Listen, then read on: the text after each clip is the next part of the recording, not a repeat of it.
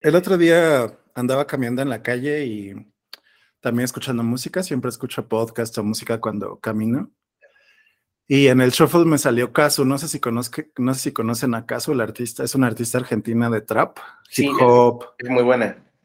A mí me gusta mucho, pero justo eh, en semanas pasadas, no sé si vieron que le echaron mucho, mucho ruido por redes sociales porque estaba en un concierto aquí en México hace como un par de meses cuando estaba el Mundial y se burló de que Argentina le ganó a México.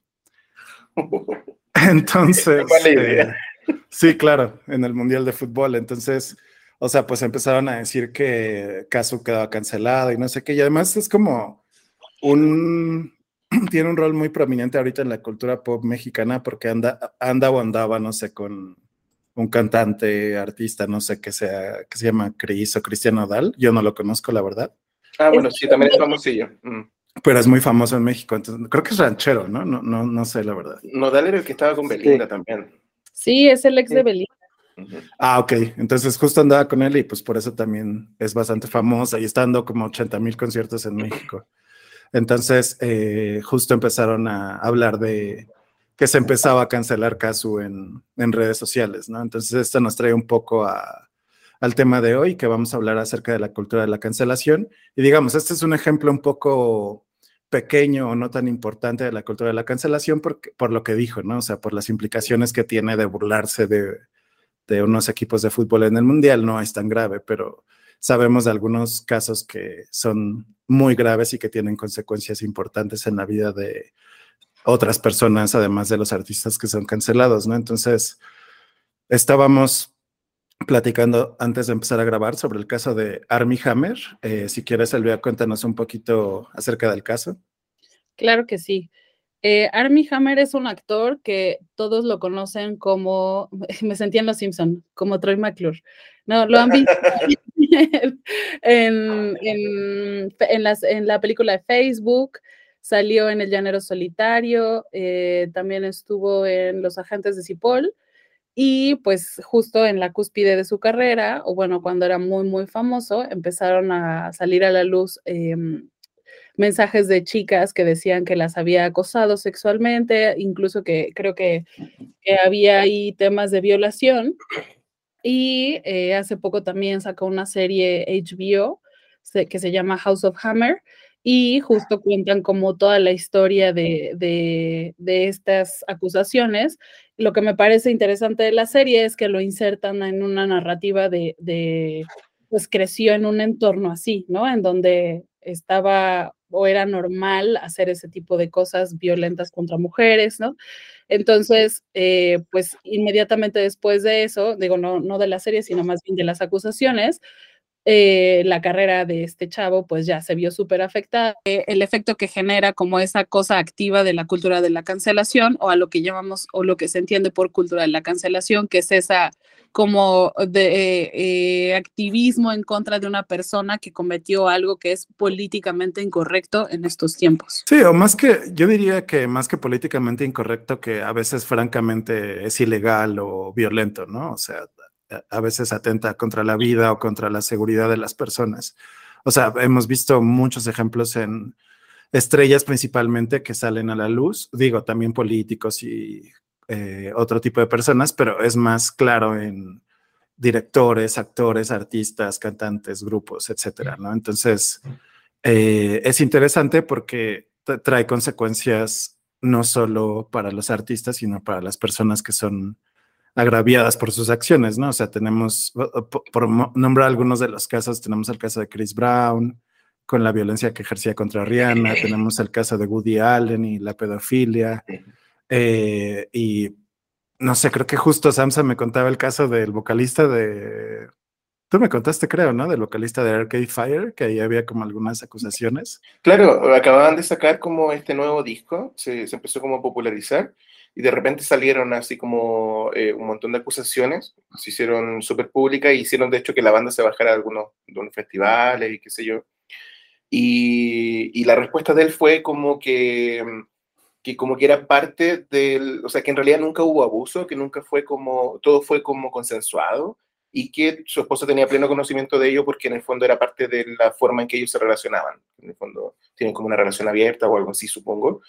Eh, y esa fue como la explicación. No sé bien en qué quedó porque ese tipo de, como que, ese tipo de cancelaciones de repente desaparecen nomás, así como cuando, cuando responde el personaje en cuestión, de repente simplemente desaparecen y quedan como en una nebulosa medio rara, como lo que pasó ahora con Bad Bunny también con lo del teléfono, que, también se, se pseudo canceló un rato, eh, hubo harta gente como tirándole hate y bueno, ahora estuvo en los Grammys y todo bien, como que no, como que no hubiera pasado nada. Entonces sí, a veces pasa, como aquí ciertos niveles de cancelación también. Y supongo que también tienen que ver con eso, ¿no? Con la gravedad de las acciones que cometen, así, por ejemplo, en este caso a lo mejor el vocalista de Arcade Fire, tal vez su esposa salió a decir algo, no, la verdad no sé. ¿no? tampoco, no, no, no profundicé en el caso, pero sí, claro, sí recuerdo que hubo como una respuesta, digamos, porque hay casos en los que como que el artista desaparece Pienso un poco, por ejemplo, en lo que pasó también con Marilyn Manson hace poco, que también hubo todo un tema ahí con el con abusos sexuales y, varias cosas como super heavy.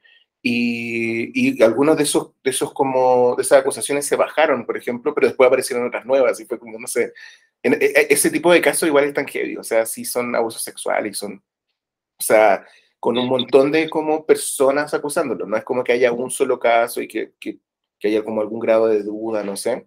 Eh, pero en este son muchos. Y a mí, a mí me gustaría empezar un poco la discusión, ¿no? Continuar la discusión preguntándoles, eh, no sé, a lo mejor a nuestra generación Z de cabecera, eh, por ejemplo, ¿ustedes qué entienden por la cultura de la cancelación? O sea, para ustedes, ¿qué es? Y ya todos podemos responder, ¿no? Pero le, le pido a David su ayuda porque, digamos, él es el más joven, ¿no?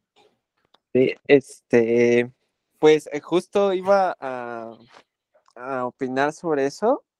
Creo que de lo que ustedes hablan y los temas que están, eh, pues sí, integrando como cultura de la cancelación, para mí no es como tal cancelar a alguien, porque a final de cuentas, eh, casi todos los, los casos que se han dicho eh, hasta ahorita son casos de abuso sexual, de, este, de violencia de género, y eso realmente para mí, y bueno, no sé, me imagino que sí para muchos de, mi generación, no es este cancelarlo como tal, sino ya alzar la voz porque eso, en especial esos casos que son famosos, muchas veces eh, se salen con la suya, llevan años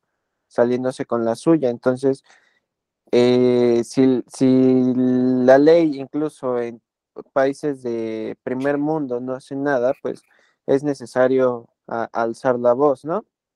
Obviamente, si hay casos en los que a lo mejor los, los fans se quieren colgar del artista para pues para sacar dinero o, cosas así. Pero hay otros casos, muchos otros casos que, que este, que pues sí, ya, ya se probó que, que sí era un violador, que sí era este un violento con, con, con las mujeres, etcétera, ¿no?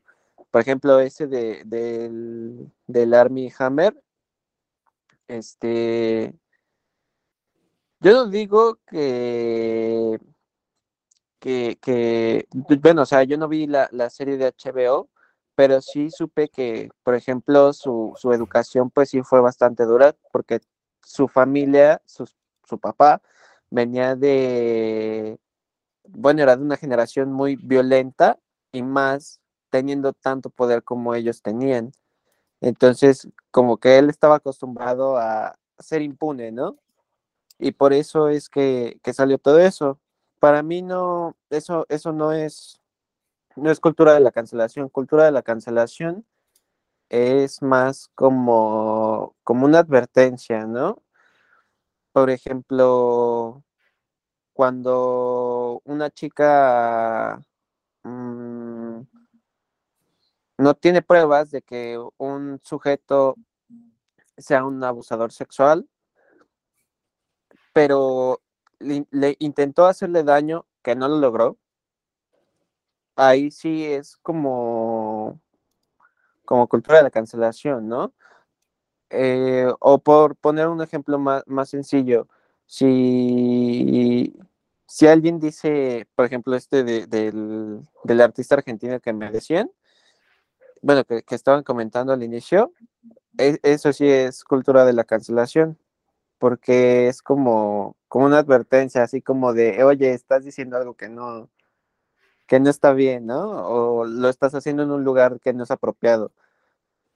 O sea, la cultura de la cancelación sirve de alguna forma para saber cómo te tienes que comportar, en dónde, cuándo y con quién. Entonces, creo que, que eso es más como mi perspectiva de la, de la cultura de la cancelación. ¿Vamos por edades? Entonces sigo yo. Sí, exacto. Bien, yo creo que varias cosas que dice David tiene, tiene razón, pero creo que sí es un poco más difícil de definir en el sentido de que mm, justamente es un, es un, como, ¿cómo decirlo? Una mm, manifestación como cultural que se, se mueve por deseo, digamos, es como es de índole rizomática, si lo vemos así como filosóficamente. Entonces, en ese, en ese aspecto, o sea, no es una, no hay un centro, a eso, a eso quiero ir, o sea, en el fondo no hay un centro, no hay como un, una cabecilla de la, de la cancelación o no hay un, no hay donde acudir a un tribunal de la cancelación, o sea, no hay un espacio, digamos, o una persona o un grupo de personas, digamos, que, que sea como el centro mismo de la cancelación. La cancelación se mueve por deseo y llega hasta donde tenga que llegar, hasta que se agota el recurso. Eh, y, se mueve así, o sea, como las hormigas o como una manifestación que, que apareciera de manera súper como eh, llamada por nadie, no sé, eso es como un poco lo que, lo que pasa con la, con la cancelación. Y, me, y estoy tratando de evitar decir cultura de la cancelación porque yo sí soy un poquito como contrario al, al concepto. Eh, creo que sí existe, pero no me gusta pensar que existe, o sea, me gustaría que sí, sí, sí, siento como que la cancelación es un, es un formato súper válido y súper necesario. De hecho, en Chile hablamos de funa. Eh, uh -huh. Se habla de funa, que es una palabra que viene del mapudungún, del mapuche, y que significa podrido. Y se empezó a usar la palabra funa durante cuando, cuando pasó todo lo de la dictadura y empezaron las desapariciones forzadas, y empezaron los detenidos desaparecidos y lo, las torturas y qué sé yo. Y cuando se volvió a democracia y estos, estos personajes que todos sabían quiénes habían sido no fueron enjuiciados, se empezaron a agrupar las familias y empezaron a generar funas. Iban a las casas de estos exfuncionarios de gobierno, estos exmilitares, ¿cierto? Iban a las casas y el lema que tenían era si no hay justicia hay funa. O sea, la idea era como si sí. estas personas no van a ser enjuiciadas, vamos a hacerle la vida imposible un poco. Ese era como el, el plan, digamos. Uh -huh. y, y, así, por lo menos en Chile, como que nace quizás así como el, el, formato, pero en la actualidad es mucho más pop también. O sea, sí está, está como en el mundo de los artistas también, en el mundo de la tele, hay gente que ha sido como funada, cancelada, digamos. Hay un caso bien conocido que es un, un como conductor eh, que se llama, bueno, le dicen Carol Dance, porque aparecía como en un programa de baile cuando era adolescente. Y en ese entonces hay muchos videos de él como acosando chicas. O sea, durante las grabaciones, él les bailaba de manera obscena o les decía cosas súper como sucias, no sé, en un programa que daban en la tarde, digamos, ¿cierto? Pero era como su personaje. El Carol Dance era un personaje que era un tipo como como conquistador, entre comillas, dentro de este entorno súper machista y súper feo. Entonces, uh -huh él eh, siguió su vida, digamos, después de ese programa y ha sido, ha, ha estado como trabajando en televisión y qué sé yo, eh, pero, pero lo empezaron a funar un montón después como, como que en retroactivo, o sea, y ahora la gente es como, al Carol Dance no lo quiere nadie porque justamente es como ese acosador, es como la figura del acosador en Chile, entonces el tipo sigue en la tele, pero también está metido en cosas súper raras, como que está metido en estafas piramidales, como que quiso hacer como una rifa de un auto, pero si era súper rara la cosa, porque la hizo por Instagram, quería rifar un auto como de alta gama, pero eh, eran cierta cantidad de cupos y si no se completaban cierta cantidad de cupos, él no iba a devolver el dinero. Entonces era como, como amigo. Súper truculento. Súper truculento. Entonces es ese tipo de personaje. Entonces, claro, como que eh, la funa se volvió pop también un poco en ese sentido. Y y él ha tratado como de hacer movimientos para pararla. O sea, él grabó un video, por ejemplo, en que salía hablando por teléfono con gente, llamaba a gente random y le preguntaba así como, oye, ¿y tú por qué me estás eh, funando? Y, como tratando de buscar como la, la, explicación racional y nadie, en el video nadie sabía qué decirle y después como que al final él decía así como que bueno, que, que, que él entendía que quizás para algunas personas era divertido, pero que a él le estaba complicando la vida y no sé qué. Entonces como que, no sé, o sea, y no paró, o sea, con eso no paró, digamos, porque justamente, o sea, es una cuestión que se mueve por deseo. En el caso de él, como una persona tan como conocida, se volvió tan popular la funa y, y se volvió hasta divertida, porque si es un personaje como bien, bien raro, sí, sí, un personaje bien raro, eh, la funa no ha parado, digamos, o sea, él se mantiene pseudo cancelado, aunque igual va a la tele y qué sé yo, o sea, como que en el fondo él siguió haciendo las cosas que hace, pero, pero bajo este estigma de la, de la cancelación.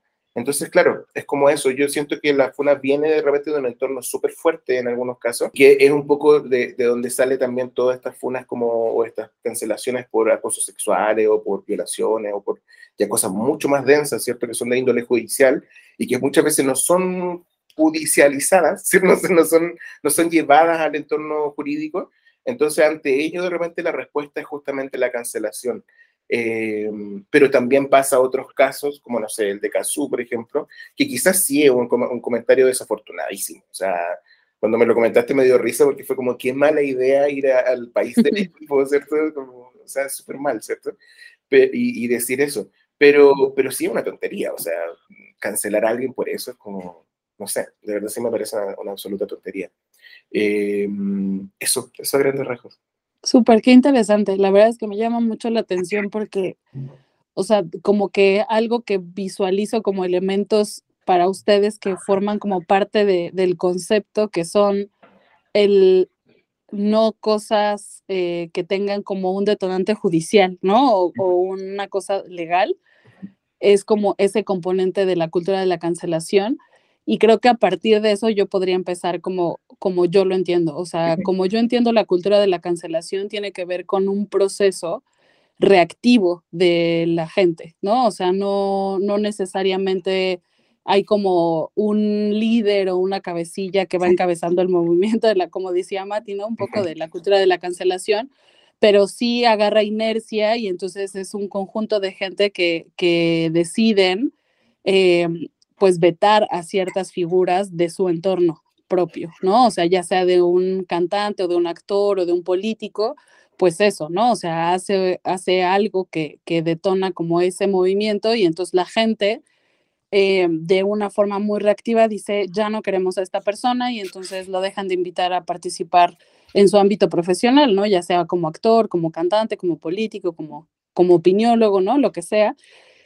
Y la otra cosa que es relevante para mí es, mmm, no, yo lo veo como una cosa independiente de lo legal o lo ilegal, ¿no? O sea, creo que el hecho que detona esa, esa reacción de veto no excluye o no va acaparado, a, a, apalancado a una cosa de, de acción judicial, ¿no? O sea, para mí son cosas independientes, sí entremezcladas, pero una cosa no implica la otra y, y, porque pase una no va a pasar la otra, ¿no?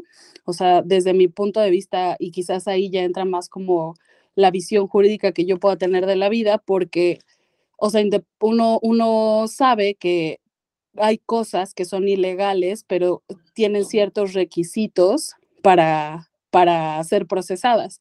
¿No? Hay, hay caducidades, hay, hay plazos y si tú sales de esos eh, requisitos mínimos indispensables, pues ya no puedes perseguir ciertos delitos. Entonces, por eso para mí son cosas independientes, ¿no? O sea, no necesariamente un hecho va a detonar en cultura de cancelación y por eso mismo va a ser eh, penalizado, ¿no? O sea, como que son cosas eh, eh, separadas, pero sí relacionadas, porque como decía muy bien David eh, en su intervención, pues creo que hay hechos que, que, se detonan en un entorno mucho más grave, ¿no? Que es en el del acoso sexual, las violaciones, etcétera, y otros que son como hasta más inocentes, ¿no? De lo políticamente incorrecto, ¿no? De esta chava que, que es, eh, se dedica al trap, pues es un comentario muy desafortunado en un entorno altamente futbolizado, ¿no?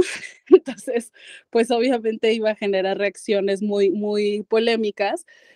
Y quizás hasta cierto punto lo que platicábamos ya en el primer episodio, ¿no? A veces no necesariamente tiene que ver con una cosa de inocencia, sino más bien con un cálculo de marketing muy definido, ¿no? Entonces, este, pues creo que para mí, en resumen, sería eso la cultura de la cancelación, ¿no? Una acción reactiva que se genera en algún momento y toma cierta inercia, inercia y provoca que ciertas figuras públicas sean vetadas de sus propios entornos. Y la, la cosa que, que, lo categoriza o digamos que lo cataloga como tal es que ese hecho tiene que ver con un comentario o acción que va en contra de lo políticamente correcto o incluso que raya en lo ilegal. Para mí hay como dos ámbitos, ¿no? O sea, creo que un ámbito es, eh, como decía bien David, esta reacción, y Elvia también, eh, esta reacción dentro de las redes sociales principalmente, una reacción a algún comentario o alguna acción que haya tomado algún artista político, etcétera. Eh, y otro es, otro ámbito son las consecuencias, ¿no? Porque precisamente me estaba preguntando, incluso no podríamos pensar que la llamada cultura de la cancelación está evitando que otros procesos legales o sociales entren en, vigor o en, acción, ¿no? O sea, digamos, si nosotros nos contentamos o nos quedamos eh, cómodos con que ya no le den trabajo en Hollywood a Armie Hammer, si ya no se presenta como un proceso legal mucho más estructurado, ¿no? O sea, si esta cultura de la cancelación está evitando o solo, o sea, estoy pensando en la causalidad, ¿no? Si la cultura de la cancelación está evitando procesos legales, por ejemplo, o si, como bien decía David, solo, o sea, es una reacción a que no hay, existen estos procesos legales o este eh, juicio más eh, dentro de lo jurídico. me estoy haciendo un poco de bolas, pero vamos a editar esto no existe un, proceso jurídico y entonces hay un hay una alzamiento de la voz a través de redes sociales, ¿no? Y de otros, otros medios. Entonces, o sea, creo que precisamente es interesante ver también las consecuencias y ver cómo en muchos de estos casos precisamente se les quitan eh, los roles que pueden llegar a, en el caso de Armie Hammer, ¿no? O sea, seguramente los estudios estarán mucho más reticentes a darles algún papel o a darles algún trabajo eso ya en sí mismo acaba con la carrera de alguien y es más un escarnio social o un escarnio desde el mismo capitalismo que, que un proceso legal en su contra, ¿no? Que tenga un castigo real jurídico como la cárcel o alguna multa que, o alguna compensación que tenga que dar las víctimas, ¿no? o sea, se me hace esto que resaltaba Elvia muy interesante porque es pensar en, bueno, o sea, sí lo cancelamos o alzamos la voz en redes sociales, pero debería tener un castigo mucho más eh, legal en esos términos. Entonces, es, esa, esa, reflexión se me hace interesante, pero también, eh, digamos, esta discusión acerca de, y que es a, lo que me gustaría atender ahora en, en, los próximos minutos, a una reflexión que yo me preguntaba y yo discutí alguna vez con un amigo escritor eh, acerca de si puede separar al autor de su, de su obra, ¿no? Y tiene que ver mucho con este tema de la cultura de la cancelación. Es decir, a mí me gustaba mucho Woody Allen, sus películas, al menos las primeras de su carrera, ya las últimas no me han gustado tanto, pero digamos, él argumentaba que podíamos separar al artista de su obra y podíamos pensar en que yo podía seguir viendo películas de Woody Allen, no puedo seguir escuchando a Chris Brown, porque su arte o su expresión a través de la música o de las películas no representan sus acciones como individuo, ¿no? Y es un debate muy interesante, ¿no? Porque yo como sociólogo siempre he pensado que no puede existir esta separación del autor con su obra, ¿no? Eh, cada autor, eh, artista, director de cine, eh, etcétera, está plasmando dentro de su obra algunas de las cosas que piensa o tiene como el compás moral como individuo dentro de la sociedad, ¿no? Las está expresando dentro de esas películas que está haciendo, ¿no? O sea, creo que después cuando eh, conoces o lees o escuchas o ves algún documental sobre toda la vida de Woody Allen y las acusaciones de pederastia y esta relación muy extraña que tiene con su hija, em, creo que ya no te sientes tan cómodo viendo sus películas, ¿no? Entonces, em, y además ya puedes leer las películas desde otra perspectiva, ¿no? puedes leer las películas como eh, cómo es la persona, la persona como persona, como máscara que representa a Woody Allen en sus películas, es una persona que es bastante misógina, ¿no? Y es un Don Juan que puede conquistar a quien quiera, etcétera, ¿no? Entonces, creo que ese tipo de detalles eh, pueden salir a, resplandecer dentro de su obra y creo que todos los autores están plasmando eh, una parte de su sociedad o de, su ética dentro de su obra. Entonces, yo creo que no, lo no los puede separar y es necesario pensarlo así para poder pensar, bueno, o sea, voy a consumir más de este artista o ya no voy a consumir. Y a mí me cuesta mucho trabajo. Por ejemplo, uno de los ejemplos más recientes que tengo dentro de mi consumo cultural es el de Kanye West, que ya hablamos un poco de él en, en podcasts pasados, pero precisamente, o sea, cuando empezó a apoyar la campaña de Trump, por ejemplo, eh, yo dije, híjole, no estoy tan cómodo escuchando su música porque no estoy nada de acuerdo con esa postura política o cuando se empezaba a, lanzar como según el candidato a la presidencia de los Estados Unidos, ¿no? Entonces, este, o sea, me parece interesante porque además tenemos a dos artistas aquí en el podcast, en Samsa y David, que nos pueden platicar un poco más de esto y, y de cómo ustedes lo, lo, lo expresan o lo apropian en su vida cotidiana, ¿no? Ustedes dejan de escuchar a algún artista por este tipo de acusaciones, lo siguen escuchando o cuál es su postura, ¿no?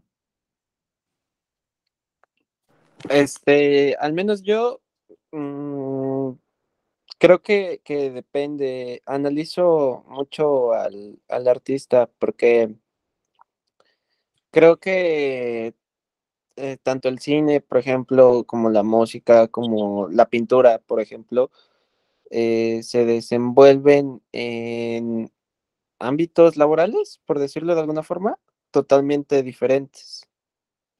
Por ejemplo, este, un, un pintor, pues no necesita a otras 10 personas que estén ahí forzosamente para, para hacer una obra. A lo mejor sí, ¿no? dependiendo de, qué tipo de, obra o qué idea quiera plasmar. Pero, por ejemplo, en una película, este, creo que un, un, actor, un director, pues sí necesita de otras personas. Entonces, el hecho de que se den, bueno, se, eh, de esto de que en Hollywood, para hacerte para ser una chica famosa te tenías que acostar con, con X o Y director, pues no, no me parece muy, muy, muy justo, ¿no? Muy indicado. Incluso se me hace nefasto. Ahora, en cuestión a la música, eh, creo que analizo mucho sus letras. Si, si veo que, que el artista plasmaba, bueno, me entero que, que lo arrestaron, por ejemplo, y que este que lo, lo sentenciaron por tal, este, ¿cómo se dice? Tal delito, pues obviamente eh, me pongo a analizar sus letras y pienso si lo que está diciendo en sus letras es reflejo de lo que estaba haciendo.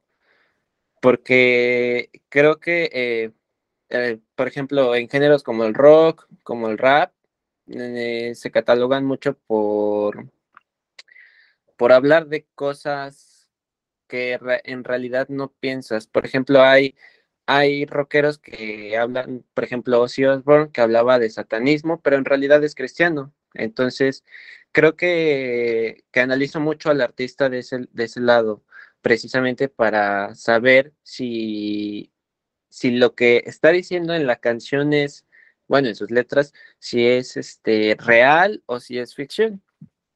Ahora, eh, en cuestión a, lo que decía Mati hace rato, sí, precisamente eh, para hacer un, pequeño paréntesis, eh, sí, de hecho aquí en, México, al menos con mis amigos, es muy común esta, esta palabra de la, de la fona, ¿no? Incluso este, hay muchos memes sobre eso. Y no, eh, en efecto, sí estoy muy de acuerdo con, Mati en eso de que no, mm, no me agrada mucho el término cultura de la cancelación, porque creo que es muy ambiguo.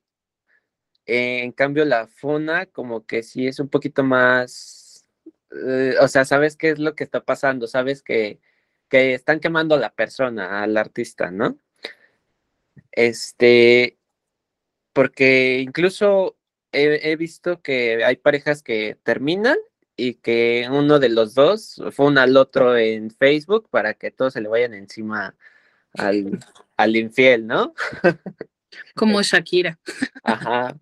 Sí, pero a menor escala, o sea, puede pasar incluso con cualquier persona. Tú cualquier persona al tener este redes sociales nos estamos arriesgando a pues a que nos funden en cualquier momento por algo que decimos y que pensamos que, que no está mal. Pero que al final de cuentas a alguien le, puede molestar. Eh, precisamente es el problema de, de esto de, de que no hay un, un, un cabecilla. Realmente cualquier, este, pues sí, cualquier partido, bueno, persona del partido político contrario o de una cultura urbana diferente va a pensar diferente a ti y no le va a gustar lo que piensas, lo que sientes y te puede funar. Ese es su problema.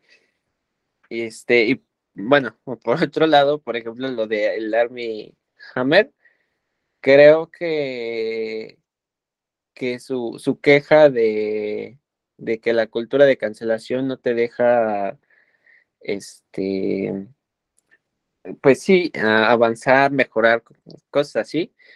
Este, creo que son patadas de ahogado porque mm, él se está quejando más de las consecuencias que tuvo el hecho de que las personas alzaran la voz. Entonces, hay muchas, muchas, muchos vértices ahí. Sí, claro. Y me gustaría intervenir rápido porque creo que nos hemos convertido en generaciones, tal vez desde la nuestra, un poco antes, que somos muy sensibles y o más que decirlo sensibles, son, eh, estamos muy atentos al lenguaje que utilizamos y a las cosas que decimos incluso en redes sociales, ¿no? Precisamente yo hablaba con una amiga eh, cómo hay ciertas diferencias en el tipo de temas que a cada uno y cada una de nosotras nos parecen que no podemos hacer bromas, por ejemplo, al respecto, ¿no? Entonces, o sea, por ejemplo, si yo hago una broma acerca de un tema que no conozco el contexto, puede ser que sea tomada como una cuestión políticamente incorrecta, pero a lo mejor en otro contexto no es tomada de esa forma, ¿no? Entonces, eh, pero digamos, o sea, cada uno y cada una de nosotras tiene sus propias temáticas que son más sensibles, ¿no? Por ejemplo, creo que en México si haces algún chiste o alguna broma sobre desaparecidos, sobre el narco, sobre, no sé, me pasaba antes de que el narco fuera tan presente en México, eh, con amigos y amigas colombianos, ¿no? Hacías una broma acerca del narcotráfico en Colombia y es un tema mega sensible para ellos, pero dentro de nuestro contexto no lo era. Entonces, es un poco también pensar en cómo eh, los contextos sociales, político-económicos van cambiando el tipo de lenguaje y el tipo de, de, cosas que podemos o que debemos decir o no, porque a lo mejor nosotros lo estamos diciendo de manera inocente, como decía David, si estás en una red social te estás exponiendo a que, a que te funen por hacer una broma sobre algo, ¿no? Yo platicaré un ejemplo también que fue bastante tonto que me pasó a mí. Eh, en el mundial anterior, yo me acuerdo que en Twitter eh, puse algo así como que iba a silenciar las palabras fútbol, mundial, etcétera, ¿no? Y entonces, eh, no sé cómo esta cuenta que se llama Es de Mamador, no sé si la conocen, eh, co compartió mi tweet, ¿no? De este güey queriendo evitarse las, las noticias del mundial porque no me gusta y la verdad es que no quiero ver en mi feed lleno de noticias del mundial o cosas de fútbol. Además se llena, o sea, son meses de fútbol. Claro, claro. Y, y, entonces, o sea, digamos, como es algo tan eh, públicamente compartido y querido por mucha gente que tiene mucha pasión por ese deporte, eh, la gente se ofende cuando, por ejemplo, Caso dice que Argentina le ganó a México, yo digo en, no me estoy comparando con Caso porque ya tiene una presencia pública mucho más grande, pero cuando yo que digo, este, no quiero saber nada de fútbol durante el Mundial, eh, esta cuenta de mi Mamador compartió mi tweet y no tienen idea de la, de la cantidad de tweets de hombres enojados que me llegaron, ¿no? O sea, incluso hicieron un clon de mi cuenta que se llamaba niño no sé qué, algo niño, o sea, como haciendo alusión a que era muy sensible, ya que no aguantaba las cosas, o, sea, como es este tipo de bromas que hacen los hombres en torno a que si eres sensible eres igual a una mujer, ¿no? Entonces hicieron una cuenta La alterna. frágil masculinidad. Exacto. Y eh, incluso había un, un, chavo dentro del Twitter que dijo, ah, no quieres saber nada del, del mundial, entonces diario te voy a tuitear los, los, los scores de los partidos, ¿no? Entonces el güey me empezaba a poner todos los, los, los, este, me empezaba a mencionar en su Twitter diario con todos los resultados de los partidos, ¿no? Entonces, o sea, es un nivel que dices, híjole, o sea, contextualmente, tú puedes decir algo políticamente incorrecto sin darte cuenta. Y claro, hay niveles, como decíamos, ¿no? Una cosa es decir algo sobre el fútbol y otra cosa es realizar un acto ilegal o realizar un acto violento hacia las mujeres, etcétera, ¿no? Pero un poco el punto es precisamente que creo que eh, somos una generación mucho más activa en redes sociales y mucho más reactiva a este tipo de cosas que, que, que no nos gustan, que nos parecen risibles, criticables, etcétera, ¿no? Y como decía David, a lo mejor dices algo acerca de una película, de un videojuego. Ayer Samsung me estaba platicando de una comunidad de Full Metal Alchemist que intentaba funar a Attack on Titan, ¿no? Que son dos series de anime. Entonces es como eh, pensar un poco en hasta dónde es válido que existan este tipo de tendencias o este tipo de prácticas en las redes sociales, ¿no? O sea, digamos, creo que para mí es muy válido y muy necesario que alcemos la voz, como lo comentaba David, en temas en que un artista comete acoso sexual, pero en otros temas que yo estoy expresando un gusto que no es ofílico, que no es en contra de ningún grupo eh, minoritario ni, ni, no minoritario, que no estoy ofendiendo a nadie, que estoy eh, expresando un gusto, pues, o sea, ahí creo que es un poco más ingenuo, ingenuo la cancelación, ¿no? Digo, como en el caso de Casu, que es, bueno, pues a los hombres de México les gusta el fútbol, pues la cancelan porque se burló de ellos, pero pues a mí me da risa, ¿no? Porque por esto que decía Elvia de la frágil masculinidad, y voy a callar a Alexa porque se puso a cantar, pero continúa.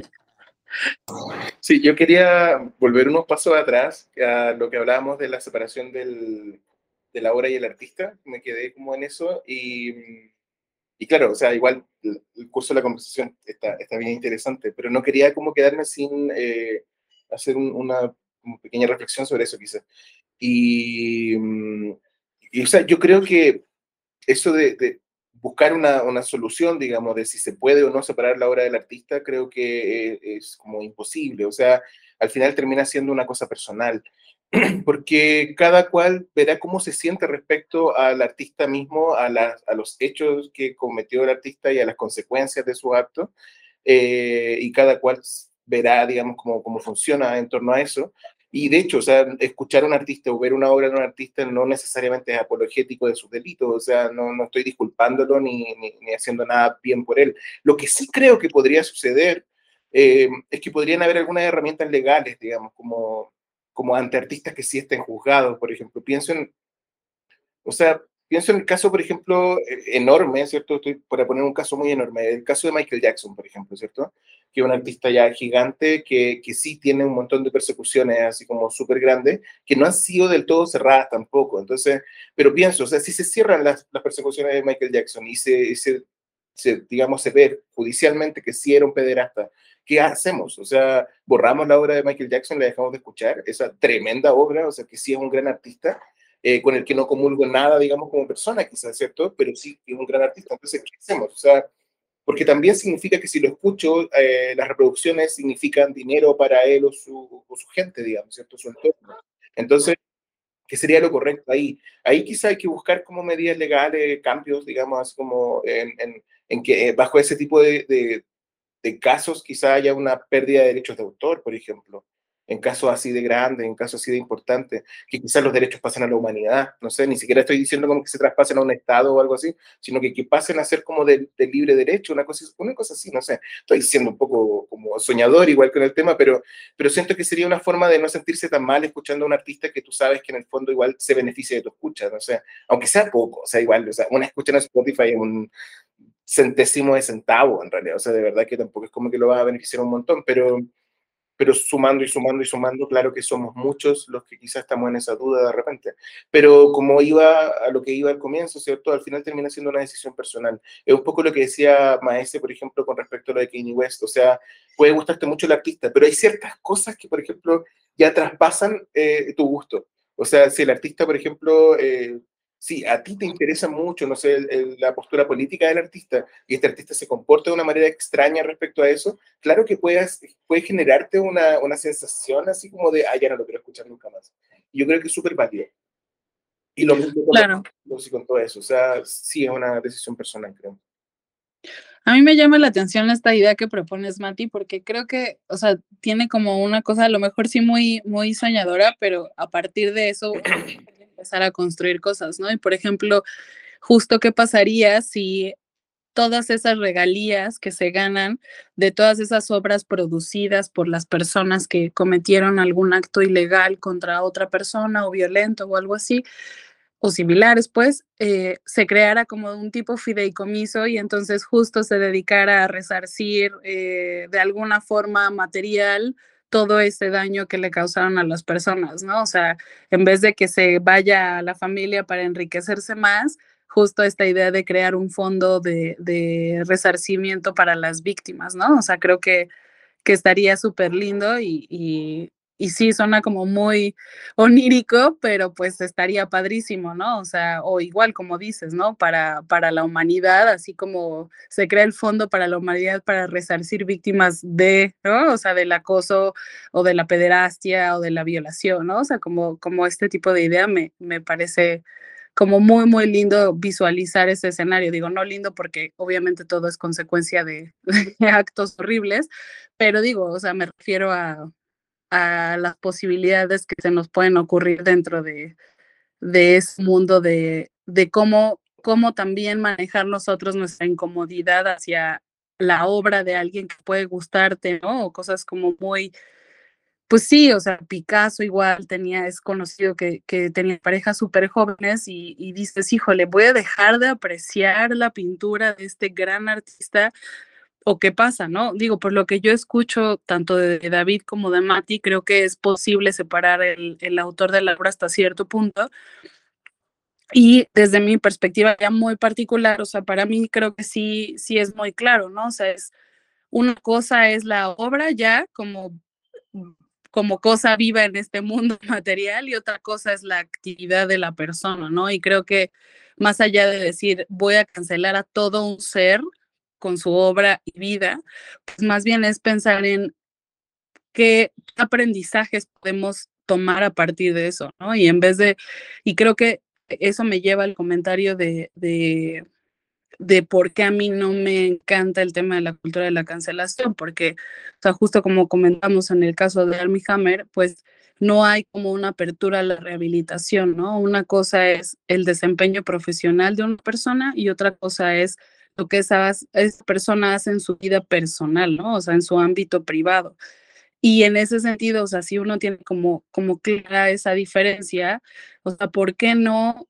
O sea, ¿por qué un hecho va a determinar el resto de una vida de una persona, ¿no? O sea, le estás quitando su medio de vida también. Entonces, eso te genera a la larga, ¿no? O sea, genera círculos igual de violentos, esa persona se va a aislar más, es bien conocido que el aislamiento produce depresión, incluso puede generar más violencia. Entonces, como en realidad esto es lo que queremos, o sea, un tipo de, de, mecanismo como la cultura de la cancelación que haga que la gente se aísle más y sea más violenta y sea más, o sea, se reproduzca en sí misma, ¿no? Como todas esas cosas porque se aísla más, ¿no? Y no vive otra cosa más que eso. O queremos un mundo en donde podamos hablar de las cosas y aprendamos a dialogar con personas que piensan muy diferente a nosotros y encontrar formas de conversar distintas, ¿no? En vez de cancelar, ¿cómo le podemos hacer para decir, voy a usar mi voz y voy a recriminar, pero pues también esa otra persona tiene una vida, ¿no? Y, yo como persona buena, ¿no? Digamos, o como víctima de, de, todos estos actos en los que estoy en contra, pues también cómo, cómo encuentro ese desfogue y esa, pues sí es ansia de que me den justicia, ¿no? O sea, porque también otra cosa que me llamaba la atención en lo que decían es, a veces hay los mecanismos, pero la gente no confía en el sistema. Entonces, si la gente tampoco confía en el sistema, pues ¿cómo podemos hacer para que pues se, se procesen estos casos por la vía legal, ¿no? Entonces, a veces ya existen mecanismos, pero si la gente no confía, pues ¿cómo va a querer ir a, a ese tipo de, de instancias, ¿no? Entonces, o sea, yo creo que de todo lo que han dicho, así me, me vienen muchas, muchas cosas a la cabeza, pero porque creo que es un tema súper complejo, igual retomando como el, el tema del primer podcast de la información, ¿no? O sea, hasta qué punto yo puedo cancelar a alguien por información que no está verificada o por cosas que no están probadas, ¿no? Entonces, pues también eso es muy grave.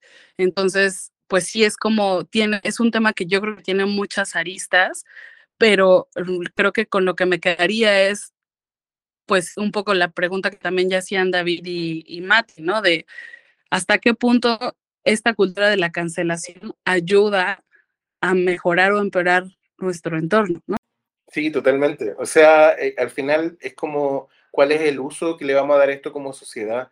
Y está complejo justamente por lo que decíamos al comienzo, que era como el hecho de que no tiene ningún centro. O sea, no hay un cerebro, digamos, en torno a esto, que también es bueno, o sea, sí, sí es verdad, o sea, sí estaría rarísimo que hubiera una academia de la cancelación o no sé, una, eh, un grupo de personas que fueran las que tomaran las decisiones y todo eso, porque en el fondo ahí también siempre se generan como estructuras de poder, y acá justamente el poder está súper diseminado en todos, entonces eso hace que al final las decisiones también sean personales, o sea, así como son de grupo, terminan siendo personales. Cuando la gente se agota un poco, ya la cancelación se termina. Entonces, eh, se da de manera súper natural, aunque a veces también lo artificial es que la puede, lo puede inflar los medios o lo puede inflar la caja de resonancia de, las redes sociales.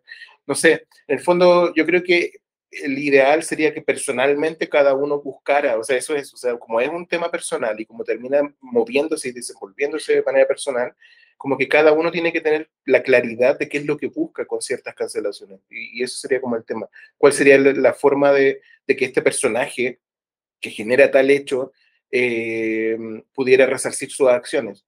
Incluso si esa, esa resarcir sea estar en la cárcel, por ejemplo, ¿cierto? O, o, dejar de hacer lo que hace, digamos, porque, porque ya me incomoda mucho, no sé. O sea, cualquier, cualquiera sea el caso, reflexionar sobre ello, o sea, siempre va a ser útil y, y provechoso reflexionar sobre el tema. Así que esa sería mi, mi postura ya en este cierre. claro.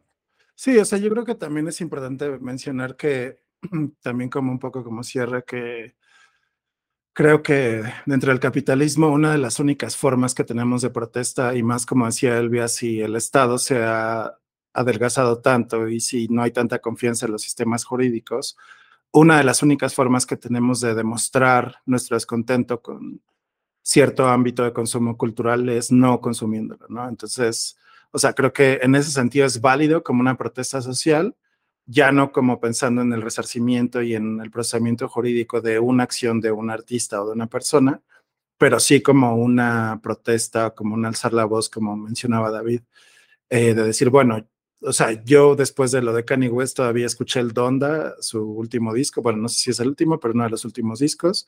Me gustó mucho, lo escuché varias veces, pero digamos, siempre está en, detrás de tu cabeza ese, ese, pensamiento, es que no estoy de acuerdo con este güey, no estoy de acuerdo con sus posturas políticas, pero me gusta lo que hace, ¿no? Entonces, es ahí como decía un poco Samsa, eh, decidir personalmente y también dentro de tu comunidad y socialmente cómo vas a abordar tu consumo alrededor de ciertos artistas, ¿no? O sea, yo, como antes de que fuera mucho más fuerte todo el, el contenido de, de, las acciones y de todo el, la historia de Woody Allen, por ejemplo, o sea, o antes de que la leyera o me enterara de realmente lo que estaba pasando, eh, veía constantemente las películas viejas, ¿no? O sea, era fin de semana y ponía una película y la disfrutaba, etcétera pero creo que desde que, desde que me enteré o leí más a fondo lo que era su historia de vida, pues eh, dejé de consumir bastante su obra, ¿no? Y, o sea, creo que puedo poner Annie Hall otra vez y la voy a disfrutar mucho, pero es esa incomodidad, ¿no? Que de, de pensar en cómo eh, ya no te sientes tan a gusto escuchando, viendo consumiendo algo, ¿no? Y, o sea, el único punto que quería resaltar en esta última intervención es que creo que eso, ¿no? O sea, es dentro de este capitalismo tardío es el no consumir es una de las formas más importantes que tenemos como protesta, como individuos y sociedad, ¿no? Ya sea de un artista o, por ejemplo, de una compañía, ¿no? Que decimos, Nestlé acaba con los montes acuíferos en México, le dan concesiones de 50 años de eh, pozos de agua, entonces no voy a comprar nada de Nestlé. Claro, son acciones que no van a tener un impacto como estamos hablando. Si cancelamos Armie Hammer en redes sociales y ya no vemos sus películas, no significa que va a llevar, va a tener un juicio jurídico necesariamente, ¿no? Tal vez sí, pero no necesariamente. Entonces, es más allá, bueno, nosotros como sociedad, como comunidad pequeña dentro de tu familia, tus amigos, ¿cómo reaccionas ante este tipo de, de eventos, no?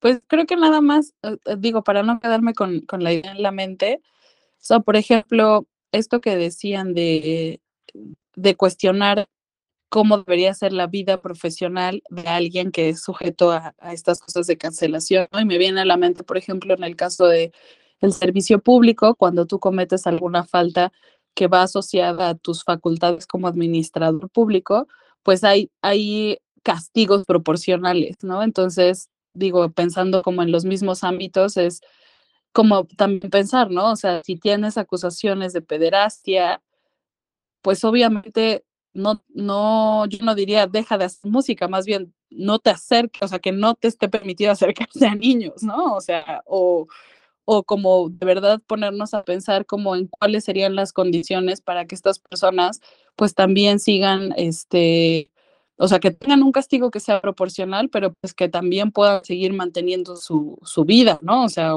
pues todos tenemos derecho a un trabajo digno, ¿no? Incluso, entonces, o sea, por eso me venía como a la mente y, quedarme como con esta pregunta de, de justo cuáles tendrían que ser las condiciones para que esas personas pues sí puedan tener como una, un acceso a, a, un trabajo digno, ¿no?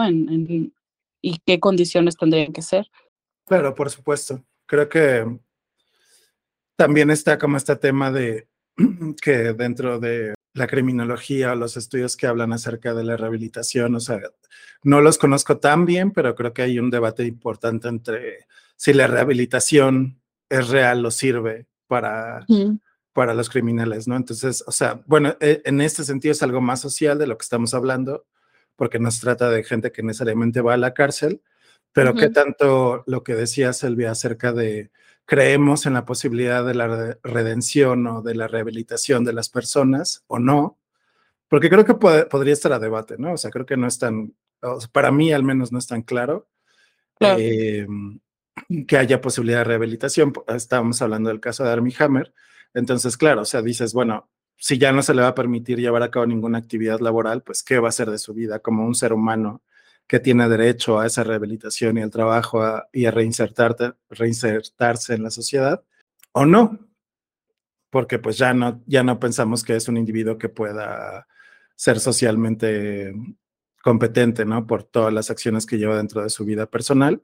Pero digo, es un, es un debate interesante no, eso, o sea, yo creo que sí es un tema súper interesante pensar en qué pasa después, ¿cierto? ¿Qué pasa después y cuáles son las soluciones? Pero sí eh, da para una plática jurídica larguísima y, y, moral y ética y no sé, o sea, sí está, está denso. Y en el fondo, por ahora, creo que quedarnos en la, en la idea de que nosotros, al menos como usuarios, en, en particular con estos, como estos cancela, estas cancelaciones pop, nosotros como usuarios, como eh, espectadores, claro, nuestra decisión, como decía recién Maese, eh, terminan como influyendo un poco desde el punto de vista del consumo al final. O sea, quizás esa es la forma de, de, de, resolver algunas cosas, como consumir o no aquello que te dicte un poco tu, tu corazón o tu tripa, ¿no? Así como, quiero no consumir esto de este artista y ya, esa sería como la, la, la visión en la que me quedo al final. Claro, pues muchas gracias a los tres por eh, esta plática. Creo que estuvo interesante y pues muchas gracias a los que nos, a los y las que nos escucharon y nos vemos en el siguiente episodio. Gracias. Adiós. Bye.